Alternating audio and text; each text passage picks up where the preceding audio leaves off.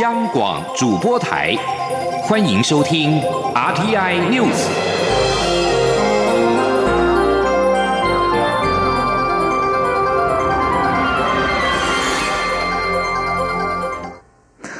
各位好，我是张淑华，欢迎收听这节央广主播台提供给您的 RTI News。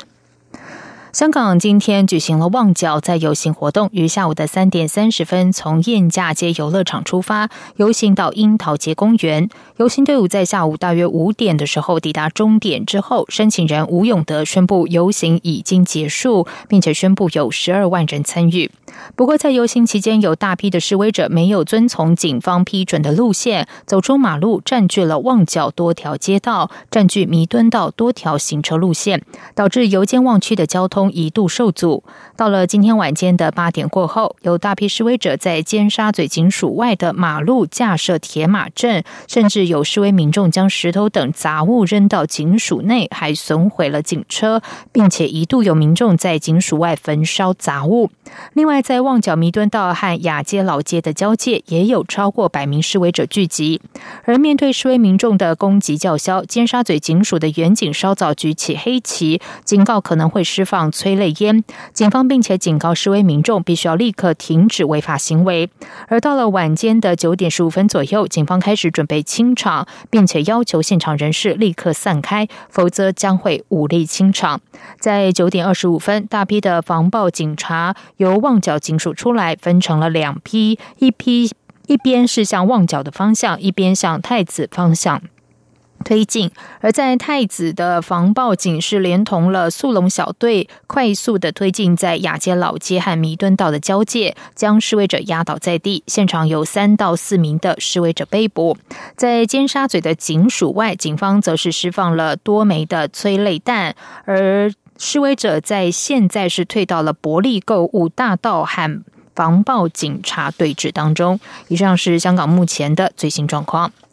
接下来是一则体育的捷报：台湾羽球一哥周天成今天在二零一九泰国羽球公开赛男单的四强赛中，以二十一比十四、二十二比二十挑落世界排名十七的马来西亚好手李子嘉。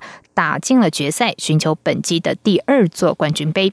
总奖金三十五万美元，约新台币一千一百零四万的泰国羽球公开赛是属于世界巡回赛超级五百系列，冠军将可以获得九千两百分的积分。而目前世界排名第三的周天成，过去和李子嘉四度交锋，双方是胜负各半。周天成今天首盘先以二十一比十四拿下，而次局两人展开缠斗，总共十七度打平，最后周天。天成是以二十二比二十摆脱对手，拿下了冠军赛的门票。这是周天成今年继超级一千系列的印尼羽球公开赛之后，本季第二度打进了亚洲决赛。在政治消息方面，民进党主席卓荣泰今天针对台北市长柯文哲筹组台湾民众党做出了回应。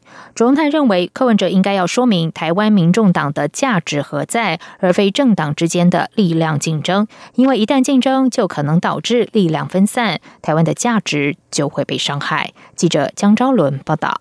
针对时代力量立委林长佐退党，以及台北市长柯文哲筹组台湾民众党。民进党主席卓荣泰近日在脸书上有感而发，表示无论退党或组党，民进党都不希望在过程中产生猜疑，结果造成台湾分裂。希望台湾派能继续茁壮。卓荣泰三号出席林宝华回忆录《我的杂种人生》新书发表会时，进一步表示，这一周他没有相关政党活动，主要是希望能留给时代力量和台湾民众党等其他政党处理各自内部的事。下周开始，他就会带着更多信心展开内部协调。周荣泰表示，他一定形成最大的抗中保台大联盟，高举保卫大台湾、抗衡新霸权的旗帜，但需要更多人的力量，希望大家一起加入。周荣泰强调，每个政党都不应该只是以打倒民进党为目标，而是为了台湾着想。他也特别点名柯文哲筹建的台湾民众党，认为柯文哲有必要将党的价值说清楚。周荣泰说：“那台湾民众党这个的成立，我觉得他应该更清楚让你们看到，他到底他的所谓。”价值何在？价值何在？不是口头在说的。他现在用一种在选举上互相竞争的，我觉得这个不是价值，这是力量的竞争而已。而这个力量竞争绝对会产生力量的分散，力量分散以后，台湾价值会被伤害。至于国民党，周荣泰指出，人民希望知道国民党用什么样的方式切断过去错误连结的中国关系，建立台湾的新认同，这也是他对国民党的要求。中国电台记者张超伦台北采访报道。立委林长佐退出时代力量之后，今天替实力台北市信义南松山提名的立委候选人站台，也是他退党之后首度和实力党主席邱显智同台。邱显智表示，在面对二零二零年的选举，实力内部对选举策略或是政策有不一样的看法。不过，他会尽力的凝聚共识。而林昌佐则是强调，在大选组成团结抗中连线的重要性。他也就实力和民进党的立委提名合作提出建议。记者王威婷报道。立委林长佐日前因为时代力量路线和立委选举策略不明，宣布退党。林长佐三号和时代力量党主席邱显智一起替实力在台北信义和南松山区的立委候选人陈宇凡站台，两人互动成为媒体焦点。邱显智表示，这几天他不断传讯息给林长佐，希望他能够留下来一起为台湾主权、捍卫公平正义努力。邱显志强调，台北市中正万华区的立委唯一支持林长佐，只要林长佐有需要的地方，他义不容辞，也会持续说服林长佐改变心意。邱显智说：“实力二零二零年大选支持蔡英文总统连任的方向没有问题。下周也将和民进党主席卓荣泰见面，确认彼此的价值和立场，以及讨论立法院下会期的合作议题。他会尽力与有党沟通。”邱显智说：“我们第一步当然是先确认，就是说我们时代力量跟民进党这个价值跟立场。好，这个部分，因为实力党团在过去的三四年里。”以来，我们重视了非常多的这个价值啊，包括就是像反红梅啊，哦，包括像居住正义啊，包括像这个司法改革。那针对这些议题，我们希望能够先就这个部分先来对谈。林长佐说，现在很多艰困选区找不到人参选，未来他会努力促成在选区一对一对决国民党，组成新兴政党，团结抗中连线。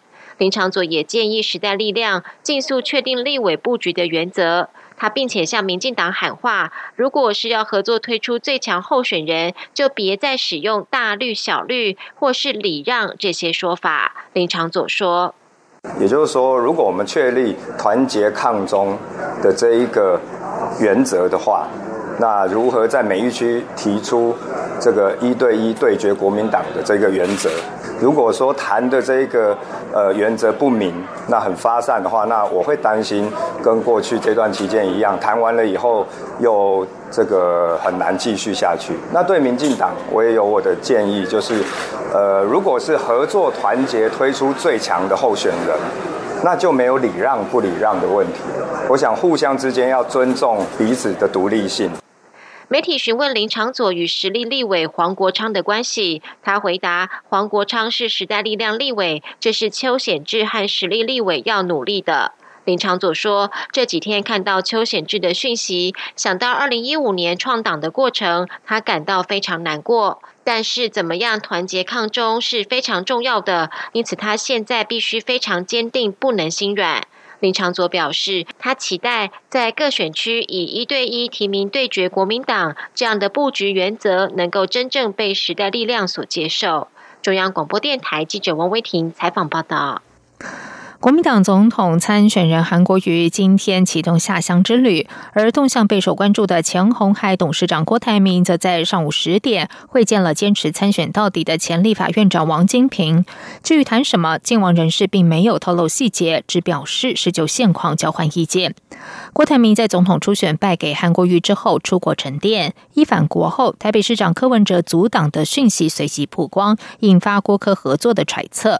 而王金平昨天表态，不当韩国瑜的副手，会参选到底。今天上午和素来互动良好的郭台铭见面，格外引发关注。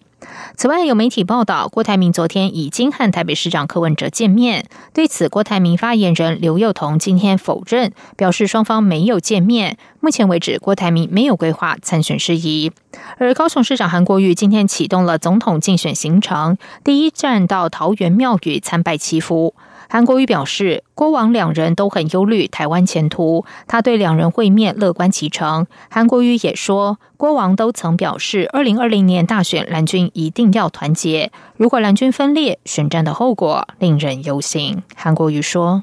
他已经表达过非常多次，他们希望国民党这次要能够大团结，蓝军大团结，台湾大团结。因为二零二零年，呃，王院长跟郭董事长都非常的忧虑两千三百万人的未来。我相信从这个呃他们几次的讲话，我们可以可以了解到他们这个忧虑是存在的。那团结都不见得能胜利。那如果蓝军的分裂的话，我相信这个选战的后果，大家都是很很担心。而针对郭台铭的幕僚刘幼彤表示，韩国瑜和郭台铭会面的前提是对国家的未来要有共同的价值观。韩国瑜也必须要解释他跟中天集团老板蔡衍明的关系。对此，韩国瑜今天回应尊重郭阵营的说法。继续来关心的是，民进党主席卓荣泰今天出席《我的杂种人生》林宝华回忆录新书发表会。卓荣泰指出，希望更多人像林宝华一样，选择留在台湾，一起守护台湾，并且支援协助海外民主发展。希望大家团结，一个都不能少。记者江昭伦报道。笔名林峰的政论家林宝华有着曲折的人生。中国出生，印尼成长，香港就业，后来申请成为英国公民。基于反共理念，二零零七年林宝华入籍中华民国，成为货真价实的台湾人。他同时也是台湾青年反共救国团的发起人之一。在新书回忆录《我的杂种人生》里，林宝华谈到了自己的身世，阐述自己如何从一个顺民变成刁民，又如何成为一名中国的黑名单分子，最后为何又选择入籍台湾。新书对于全球民主与独裁、中共政权也有敏锐观察，并自诩留在台湾为自由人权打拼。新书发表会上，民进党主席卓荣泰特别出席致意。卓荣泰表示，林宝华的序词中写道：“这是林宝华临终前的遗言。”但他认为留得青山在，希望大家团结一起留在台湾，守护台湾，一个都不能少，才能支援海外民主顺利发展。周荣泰说：“我们的决心就是要留在这个地方，留着青山在，永远不怕烧。”我们把燃烧自己不用，我们只要擦亮自己，照亮台湾就可以。我们把我们的力量留在这里。我们需要海外的朋友，更多的人能够来跟我们做朋友。我们有更多的能力去支支援协力海外的朋友，让这个民主发展的过程还是能够非常健康顺畅的走下去。所以，台湾派、中华民国派、中华民国台湾派，一个都不能少。朱荣泰强调，民进党会努力建立抗中保台大联盟。保卫台湾需要大家一起努力。中国面台记者张超伦台北采访报道。在外电消息方面，日本二号宣布将南韩排除在适用贸易优惠的白色名单国家之外，引发南韩的强烈反弹，有意向 WTO 提诉。日本政府相关人士说，如果南韩真的提诉，日本也会严正表达立场。日本决定将南韩排除在适用贸易优惠的白色名单国家之外，这是日本首度将白色名单国家除名。除了上一波强化半导体原料出口，二十八号起恐怕将会严格管制绝大多数品项出口南韩。